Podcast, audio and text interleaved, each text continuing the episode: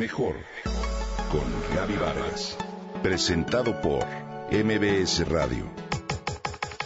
Mejor con Gaby Vargas.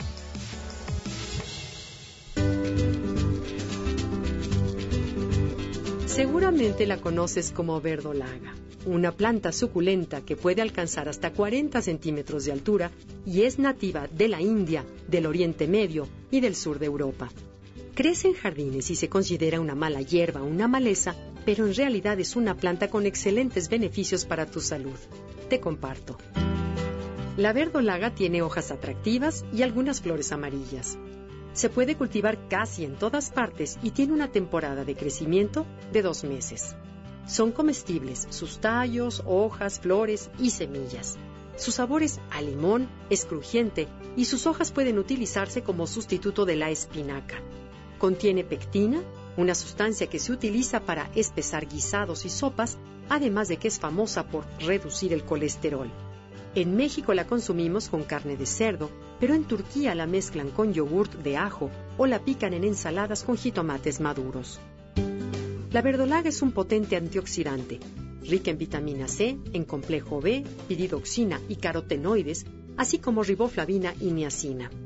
Su abundante mucílago ha hecho que le consideren como un excelente cataplasma para suavizar y calmar irritaciones de órganos internos. Es rica en vitamina A, una vitamina esencial para la vista. La verdolaga puede ayudar a prevenir la degeneración macular y cataratas mediante la eliminación de radicales libres que atacan las células del ojo. El consumo de la verdolaga también mejora el metabolismo. Esta suculenta es baja en calorías, pero rica en nutrientes y llena de fibra dietética. Esto significa que la gente puede sentirse llena después de una comida con verdolaga, lo que ayuda a las personas que buscan perder peso o mantener la dieta. En la medicina tradicional china, la verdolaga se usa como un tratamiento para enfermedades del estómago. Contiene dopamina, ácido cítrico, alanina y glucosa.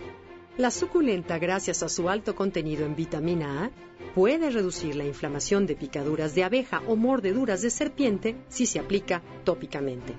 Esta plantita contiene dos tipos diferentes de betalaínas que son antioxidantes. Tiene minerales como calcio, hierro, magnesio y manganeso, todos los elementos necesarios para el desarrollo del tejido óseo. Además tiene ácidos grasos omega 3 en mayor cantidad que cualquier otro vegetal. En India se ha utilizado contra úlceras, tumores y lepra, así como también enfermedades hepáticas. Sus semillas tostadas son excelente diurético.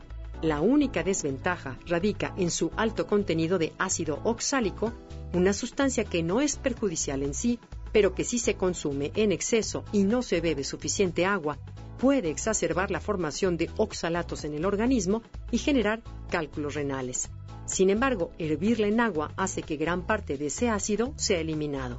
Las personas con tendencia a desarrollar cálculos en el riñón deben tener especial cuidado.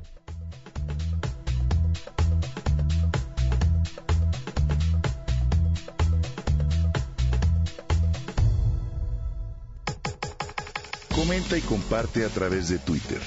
Gaby-Vargas. Gaby-Vargas.